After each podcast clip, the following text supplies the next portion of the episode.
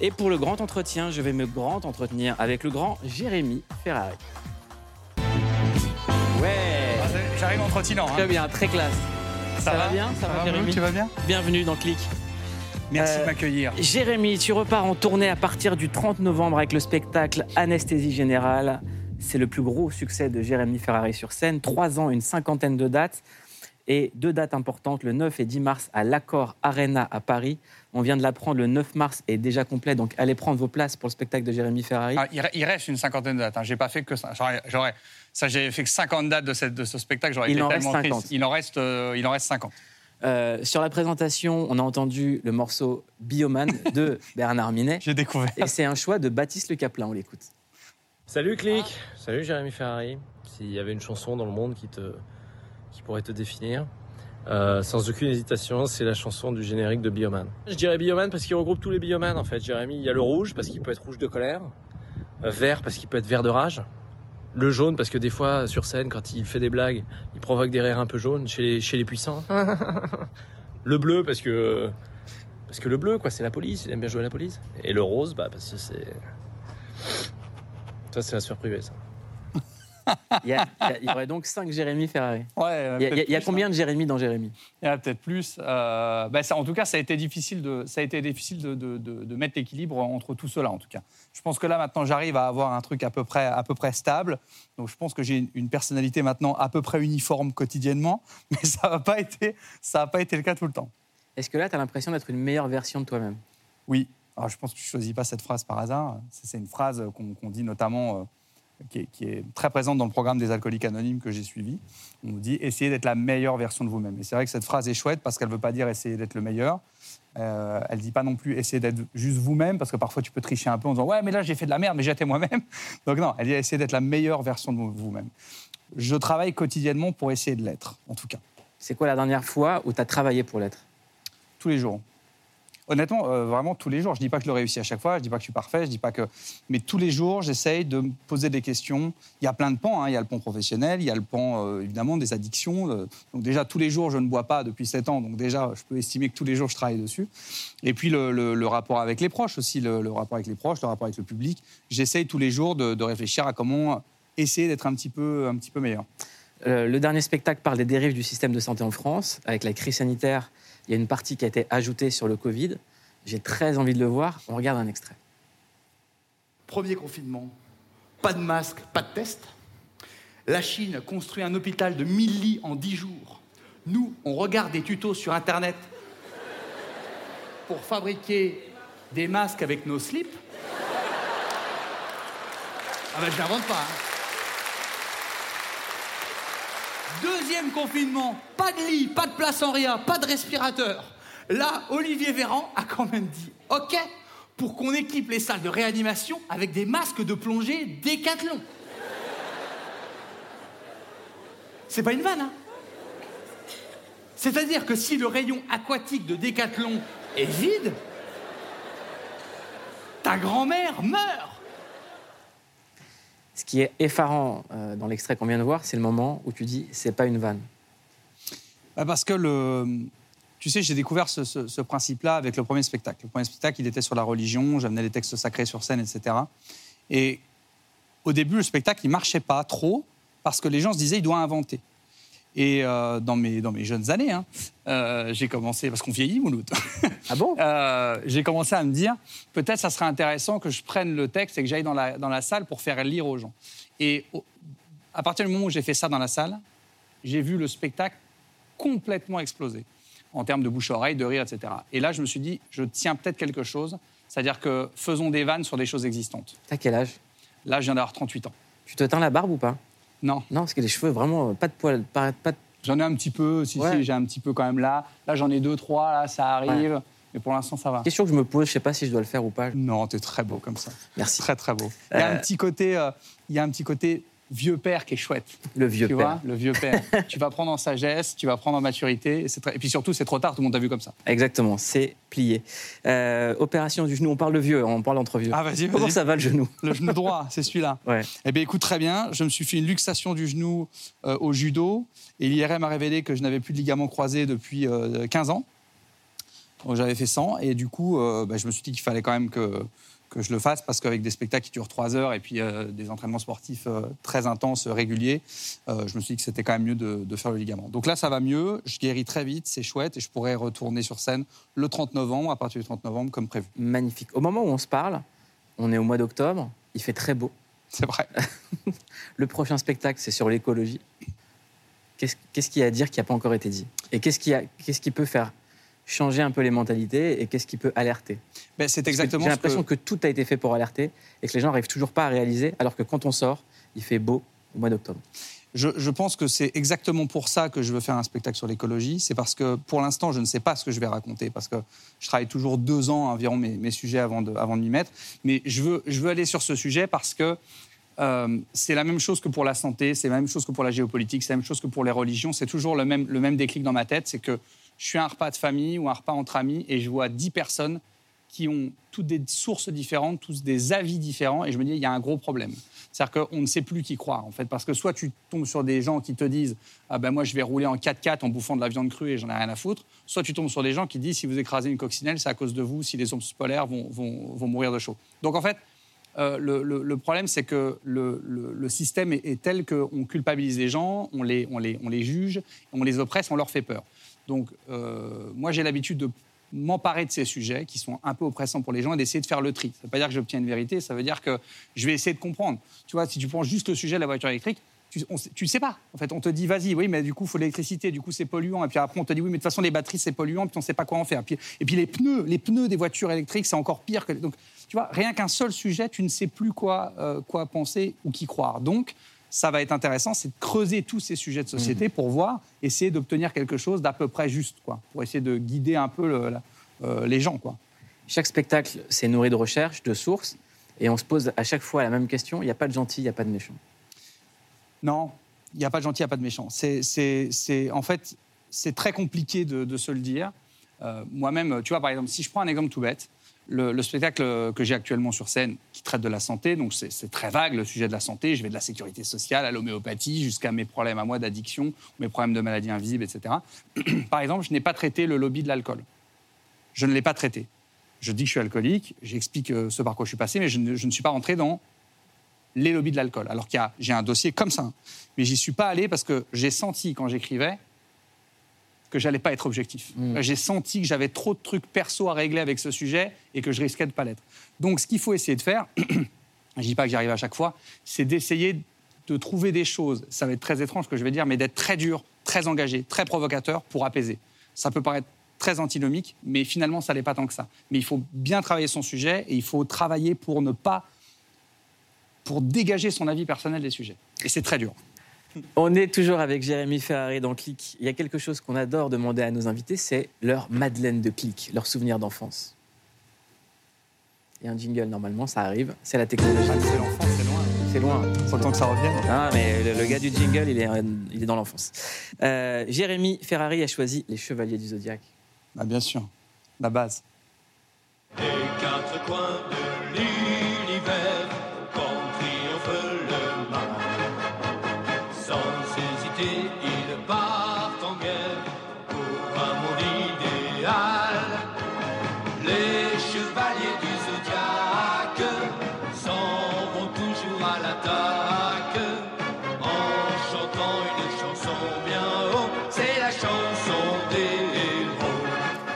Jérémy Ferrari nous recommande de cliquer sur les Chevaliers du Zodiaque. Pourquoi? Parce que c'est parce que c'est la base. Les Chevaliers du Zodiaque avec Dragon Ball Z, c'est on peut pas on peut pas passer à côté de ça dans sa vie. C'est pas possible. Moi, je m'identifie à mort à Pégase parce que c'est un peu euh, c'est un peu on s'identifie tous à Pégase. En fait, c'est très malin quand même parce qu'ils savent que les enfants sont un peu dans le doute. Ils disent on va mettre des chevaliers très forts, les chevaliers en or et tout. On va mettre un mec qui est moins fort que les autres, qui doute un peu de lui-même, qui va trouver une armure magique, qui va le rendre plus fort que tout le monde. Donc tout le monde veut devenir Pégase en disant bah oui moi aussi je doute, je vais trouver une armure. voilà, donc c'est génial.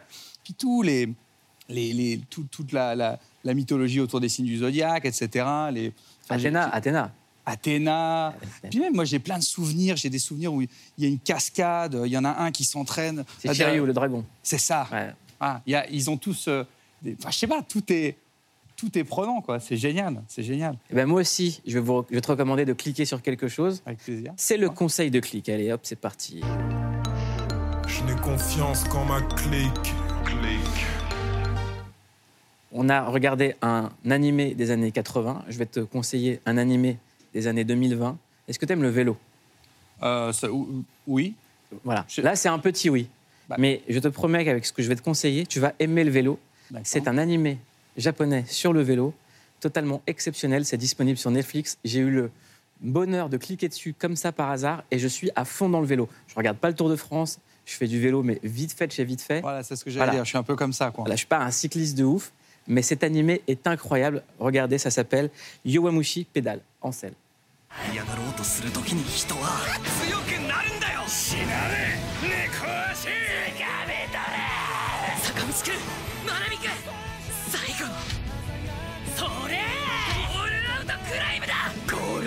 ルを取る味を届ける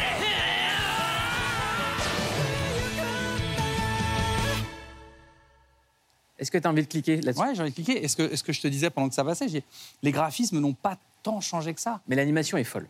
Non, mais c'est- tu vois, les, les, les, les formes des dessins, etc., c'est quand même très. Après, moi, je, je, je, je m'étonne parce que je suis pas très manga et tout, donc j'avais déjà vu un peu en, en me penchant sur les trucs, mais c'est que- là, c'est là, c'est probant, quoi.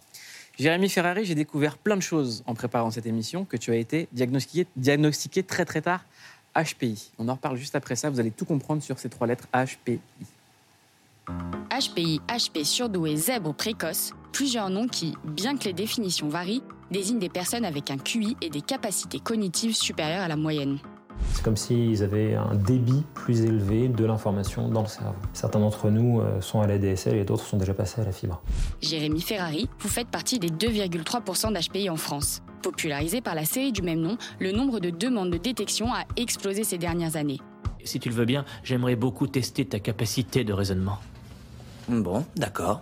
Et c'est un marché pour le moins juteux. Un diagnostic peut avoisiner les 700 euros. Un business lucratif qui attire les charlatans et favorise les autodiagnostics. Et comme les enfants à haut potentiel éprouvent souvent des difficultés à l'école, certains parents font le choix de se tourner vers des établissements spécialisés. Là encore, moyennant finance. La plupart des gens ne mesureront jamais leur intelligence. Parce qu'ils ne trouvent pas de profs qui croient en eux. Des termes assez nouveaux qui donnent parfois l'impression d'un effet de mode. Tout le monde dit oui, t'as envie d'être HP, t'as envie d'être euh, d'être autiste. Non, c'est pas une étiquette, c'est vraiment savoir qui on est et se dire ah, voilà, je suis comme ça parce que. Une reconnaissance importante, mais le diagnostic peut aussi être vécu comme un poids. Alors talent ou fardeau, finalement, à quoi ça sert d'être diagnostiqué? Jérémy Ferrari, tu as été diagnostiqué obsessionnel compulsif, obsessionnel idéatif, trouble du déficit de l'attention avec hyperactivité, TDAH et haut potentiel HPI. Qu'est-ce que ça veut dire tout ça? Alors, Alors, ça veut dire que. ça veut dire qu'avant que je rentre en cure de désintoxication, on pouvait me trouver un peu bizarre. non, mais c'est, mais c'est bien d'avoir remis ça dans un contexte, parce que par exemple, moi, j'ai pas fait un test. euh, J'ai, pas voulu savoir si j'étais HP, et très sincèrement, je vais te dire très sincèrement, je, je- je m'en fous complètement. C'est quand je suis rentré en cure de désintoxication après une tentative de suicide, euh, je suis rentré dans une cure qui était géniale où il y avait plein de thérapeutes, psychiatres, comportementalistes, etc. Je, vivais une, errance diagnostique depuis 20 ans, 25 ans. J'allais voir j'ai demandé à aller voir des psys déjà à 14 ans parce que je sentais qu'il y avait des trucs dans la tête. Et tout le monde toujours dit non, tu n'as rien, tu n'as rien, tu n'as rien. Et quand je suis entré dans cette cure, ils, ont dit si, si, si, il y a des, trucs. si, si, si, il y a des trucs. Donc j'ai dit bon, ben voilà. Et donc on, s'est mis à faire plein de tests. Euh, et dans le lot, on m'a dit que j'étais HP. Ça n'a absolument rien changé à ma vie. De toute façon, j'ai arrêté l'école en seconde, j'étais nul à l'école, je suis toujours nul. Euh, je, est-ce que ça a un lien avec, avec le fait d'avoir arrêté l'école? Je pense que l'ensemble a, a créé un lien. C'est vrai qu'on on dit souvent que les HP euh, peuvent avoir des, des difficultés à s'intégrer, mais je pense que c'était un bloc complet que j'avais dans la tête qui disait que de toute façon, je ne m'intégrais pas. Je voyais que j'avais de grandes facilités dans des choses et de grandes difficultés dans d'autres. Ce qui est intéressant aussi à rappeler, et ça je le dis parce que je profite euh, de- du temps que tu me donnes, c'est que quand on a un trouble de l'attention avec hyperactivité, le haut potentiel, il est un peu différent. On dit souvent que le HP augmente certaines parties du, TDAH et annule aussi certaines parties du TDAH et inversement. C'est-à-dire que le TDAH va augmenter certains côtés du HP et annuler. Je vulgarise, hein, c'est pas la peine de s'arracher les cheveux, je sais que je vais pas dans les détails, mais c'est pour dire que par exemple, moi, si on me fait faire un test de QI avec mon trouble de l'attention avec hyperactivité, il y a 95% de chances qu'on me trouve un QI de 17. À mon avis, je ne vais pas aller beaucoup plus haut. Donc c'est ça aussi qui est important. Moi, j'invite les gens à, à- à se faire diagnostiquer pour quoi que ce soit, le HP ou d'autres choses, juste pour se comprendre. Il ne faut pas que ça devienne une carte d'invincibilité. Il ne faut pas que ça devienne ah ben moi j'ai ça, ben moi j'ai ça, ben moi j'ai ça. Mon enfant il t'a insulté, mais c'est parce qu'il est au potentiel. Non, il est surtout mal- il est surtout très mal poli. Il est au potentiel, mais il est surtout très mal poli. Donc il ne faut pas que ça devienne et, et il faut et il faut aussi faire attention à ça. Je le dis aussi parce que euh, moi j'ai été diagnostiqué tard. Mes parents m'ont élevé du coup de manière très normale et c'est pas plus mal parfois. Je dis pas qu'il faut pas essayer de d'adapter un peu. Je dis pas tout ça. Évidemment, on essaye tous. Enfin, j'ai pas d'enfants. J'allais dire, on essaye tous de s'occuper de nos enfants. J'en ai pas. Mais bon, je comprends les parents. On veut des enfants? Ah, on verra, on verra. C'est pas pour l'instant. Pour l'instant, c'est pas. Pour l'instant, c'est pas. C'est pas d'actu. Tu sais. Aussi, quand tu sors de cure de désintox, tu mets un petit moment à te, à te, tu vois, à te recentrer, etc. Donc, je pense d'abord, il faut que j'aille bien dans ma tête. Et, et quand je me sentirai complètement, voilà, je, réfléchirai à des enfants. Mais je sais que depuis que je, raconte ce que je raconte sur scène, j'ai beaucoup de, parents qui m'écrivent aussi. Alors déjà, je, je dis à tout le monde que je ne suis pas spécialiste, donc je vous donnerai jamais un, diagnostic. Ça, c'est très important. Mais surtout, j'entends des parents qui me disent mon enfant a 7 ans et je, sens, les, parents extrêmement en stress d'apprendre qu'il a un trouble de l'attention avec hyperactivité ou qu'il est au potentiel. Et, ça me fait peur pour l'enfant, en fait, parce que je me dis attention quand même à pas. Il, faut aussi. Si, si, si vous commencez à le traiter comme s'il était pas normal, il va se sentir pas normal. Donc c'est aussi important qu'il apprenne à affronter euh, ce qu'il a dans la tête, seul aussi parfois, qu'il apprenne à, à s'adapter à une vie normale, parce que c'est pas en le surprotégeant ou c'est pas en lui disant de toute façon t'es pas, pas comme les autres, c'est pas comme ça qu'il va arriver à s'adapter dans, dans la vie. Donc il faut aussi laisser l'enfant juste, euh, voilà, il a aussi des qualités, des défauts, il faut pas tout analyser à travers le prisme euh, de ses particularités, on va dire. Jérémy Ferrari, on allait cliquer sur les réseaux de Jérémy Ferrari, c'est le clic sur.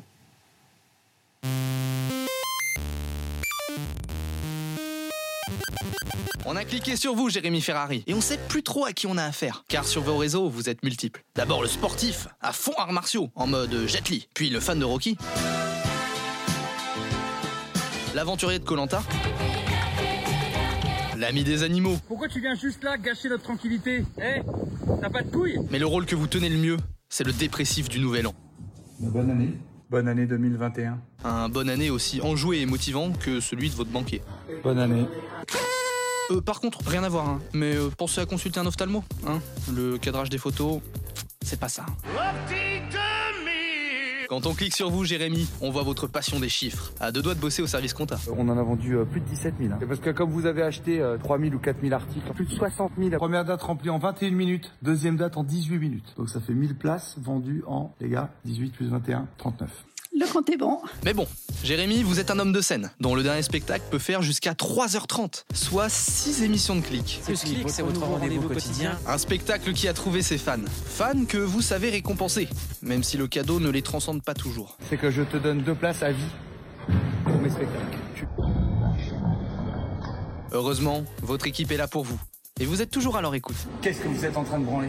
D'ailleurs, certains membres ont complètement vrillé. En DSK, tu m'avais dit, ok, tu peux te déguiser en DSK, pas de soucis. Dégage, je vais mettre un putain de slip. Dégage. Parce que c'est fidèle. Non, mais c'est génial. C'est vrai, les chiffres. J'arrête pas de donner des chiffres tout le temps. Mais c'est parce que je veux toujours que les trucs soient clairs. Il y, a, il y a- il y a Laurent Ruquier euh, qui est venu voir euh, le dernier spectacle. Et il m'a dit, franchement, on a pas, vraiment, il me dit, je suis honnête, trois heures, tout le monde mort de rire. Mais alors, les 15 minutes à la fin, enfin, vous êtes hyper fort. Vous saviez que j'avais parlé de Laurent. Vous aviez des gens. Vous êtes, vous êtes très, très Bah, fort. Laurent, c'est comme Candyman, on dit son nom trois fois, Oh il apparaît. vous avez un synthé Laurent ouais, ouais. Incroyable. Mais, et, et Laurent, il m'a dit, par contre, les 17 minutes de fin sur euh, la production, euh, les scores et tout, il dit vraiment, c'était pas nécessaire. Je suis insupportable. Je veux toujours que les choses soient. On a parlé des réseaux sociaux, euh, de tes réseaux sociaux, Jérémy. Il y avait un message qui m'avait bouleversé sur les réseaux. C'était au moment où tu as perdu ton ami Guillaume Batz. Tu avais réagi tout de suite. Euh, J'aurais aimé que tu me racontes. Alors déjà, j'ai réagi tout de suite, parce que moi, je réagis jamais sur les réseaux sociaux euh, quand il y a des drames qui me touchent ou qui ne me touchent pas. Euh, Enfin, tous les drames me touchent, mais on va dire qui me touchent directement, que ce soit un truc très personnel ou un, drame dans le monde. Je réagis pas parce que c'est pas pas dans mon ADN. Je n'aime pas. euh, je- ça me gêne de dire regardez, je pense ça sur les réseaux sociaux. J'aime pas ça. Pour Guillaume, je l'ai fait pour plusieurs raisons. La première, c'est que donc moi, c'est moi qui ai retrouvé Guillaume et la police m'a dit quand c'est des personnalités, ça part euh, en, en haute instance et donc ça risque de sortir dans la presse. C'est toi qui as retrouvé ton pote mort? C'est moi qui ai retrouvé Guillaume. Euh, c'est moi qui ai retrouvé Guillaume parce que en fait Guillaume avait une, une conférence euh, parce qu'on s'occupe aussi de, de ses conférences, on s'occupait de ses conférences aussi. Il a une conférence à Opéra. Et à 18h, je crois, j'ai Romain, qu'on a vu torse nu là, dans la vidéo d'avant, qui s'occupe de la partie événementielle chez nous, euh, qui me dit Guillaume n'est pas là et tout ça, j'arrive pas à le joindre. Et au bureau, il y, a des gens, qui me disent euh, on a écrit à, Guillaume à, vers midi et il répond pas. Et alors, pour le coup, Guillaume était quelqu'un d'assez feignant, qui aimait bien profiter de la vie, mais il répondait. Donc, le retard, ça m'étonnait moyennement, mais ne pas répondre, c'était pas possible. Et donc, j'ai eu vraiment un, très, très euh, mauvais pressentiment. Pour tout te dire, j'allais au concert de M, parce que j'adore M, et euh, je devais aller le voir, peut-être le rencontrer, donc j'étais très content. Et j'ai appelé à personne en disant Je vais pas venir, parce que j'ai un, très mauvais pressentiment, il faut que j'aille, euh, il faut que j'aille chez Guillaume. Et donc, euh, je suis arrivé, j'ai entendu le chien dans, dans- l'appartement, donc j'ai, enfoncé la porte. Et, euh, et je suis rentré, et j'ai trouvé, euh, j'ai trouvé Guillaume euh, là. Voilà. Donc, euh, c'est, toujours euh, extrêmement euh, choquant. Guillaume, c'était plus qu'un humoriste, c'était comme un petit frère pour moi. On était tout le temps ensemble. Donc, évidemment, c'est extrêmement traumatisant. Il y a des gens qui m'ont dit des choses jolies. Euh, il y a des gens qui m'ont dit que quelque part, c'était dur que ce soit moi qui l'ai retrouvé. Et d'un autre côté, que c'était logique que, que ce soit moi qui l'ai retrouvé. Honnêtement, je suis content. C'est étrange comme mot, mais je suis content de l'avoir retrouvé. Déjà parce que j'avais pas envie que ce soit d'autres gens qui, du bureau, parce qu'il y avait d'autres gens du bureau qui étaient là. Ça m'aurait vraiment peiné qu'ils voient ce que j'ai vu, parce que c'est jamais joli à voir. Et puis parce que euh, c'était normal que ce soit moi qui sois avec lui à ce moment-là. Comment est-ce qu'on vit avec ça? On n'a pas le choix. Le, le- le drame fait partie de la vie. Euh, je, vais dire, un- je vais dire un truc très banal, euh, mais, mais parfois les banalités sont, sont justes. Euh, c'est lui, il a vécu toute sa vie quand même en souffrant énormément physiquement, sans jamais se plaindre. Pour le coup, il avait plein de défauts et plein de qualités, mais ce défaut-là, il l'avait pas, il se plaignait jamais. Après, ce qui est très choquant, c'est qu'il y a plein de gens qui m'ont dit Oui, mais tu t'en doutais euh, qu'il allait partir tôt avec. Mais non, pas du tout, en fait, parce que nous, on vannait tout le temps là-dessus. Mais la réalité, c'est qu'on avait plein, plein, plein de témoignages de gens qui avaient la même maladie que lui, parce qu'il avait la forme récessive, donc celle qui, on va dire, entre guillemets, s'améliorait avec le temps, c'est-à-dire qu'il il ne ne cassait plus comme à sa naissance. Et on avait eu des témoignages encore il n'y a pas longtemps d'un monsieur qui avait 70 ans et qui lui avait envoyé un mail en disant euh, T'inquiète pas, moi j'ai 70 ans, j'ai la même maladie que toi. Donc on s'y attendait pas du tout. Euh, c'est- on s'y attendait pas du tout. Et donc c'est euh, bouleversant. Et puis pas que pour moi. Parce que ce qui est terrible dans ces moments-là, c'est qu'on parle beaucoup de ma peine à moi, parce que médiatiquement c'est moi. Mais il y a toute sa famille, euh, toute sa famille adoptive. il y a il y a toutes les personnes du bureau. Il y a tous ses amis, tous ses proches. Guillaume, c'était la mascotte de plein de gens, même dans son quartier, même dans il, il- il passait sa vie avec les gens. Il était extrêmement sociable, Guillaume. Donc euh, ça, ça a mis un énorme coup à tout le monde, tous les humoristes, les copains, tout. Enfin, tout le monde a été complètement abasourdi de, de cette nouvelle-là. quoi. Jérémy, il nous reste euh, peu de temps pour finir cette émission. On va jouer à un jeu tous les deux. D'accord. Une minute, un compte à rebours, un maximum de questions pour un maximum de réponses. D'accord, je vais essayer. J'ai de- j'ai des jokers ou j'en ai pas? T'en as. Allez, c'est parti. Quelles sont les premières paroles de chansons qui te viennent en tête? Euh, da, euh, vanina, ah, ah, ah. Putain, comment c'est Avec quelle star, à part votre femme, tu rêves de sortir Euh, Une star. J'étais très amoureux d'Angelina Jolie, mais c'est a longtemps. Est-ce qu'il y a un rêve dont tu te souviens Euh, là, tout de suite, euh, non. Est-ce qu'il y a un cauchemar dont tu te souviens Ouais, ouais, un, un, quand j'étais petit, il y avait, il y avait un truc en plâtre comme ça, euh, avec un clown dessiné dessus. Il m'attrapait, je montais dessus et il me jetait par la fenêtre. Si on t'offre un détective privé, tu enquêtes sur qui Sur moi Euh, Qu'est-ce que tu sais faire de tes mains Euh, Du jujitsu. C'est quoi ton plus gros pétage de câble Euh, oh, bah la tentative de suicide, on est pas mal, hein Si tu avais un membre en plus, ça serait quoi et où une, troi- une troisième main, là sur, la sur, là, sur le côté, là, à droite, là. Là. Pourquoi faire Ah, j'en sais rien, mais je trouverai une utilité, forcément. C'est quoi ton surnom Euh, Jérém. J'autorise rien d'autre. Si tu avais un super pouvoir, ça serait lequel Voler. Très bien. Merci Jérémy bah voilà. Ferrari. Merci beaucoup. Merci à toi, Moulou. C'était un bonheur de t'avoir dans Click, Jérémy Ferrari. Bonheur partagé. Merci Euh, il faut absolument aller voir le nouveau spectacle. Il y a une mise à jour. Je serai là. Des dates Avec dans tous les sens. Suivez-nous sur les réseaux pour avoir toutes les dates de Jérémy Ferrari. Ça s'appelle Anesthésie Générale. Et je le répète, tu es un génie. T'aimes énormément. Passez une excellente soirée, soirée sur Canal+. En aparté, tout de suite, en clair, gratuit et comme vous voulez sur MyCanal. Vous voyez Click partout, même en podcast. Bisous et protégez les vôtres. Et vive la paix.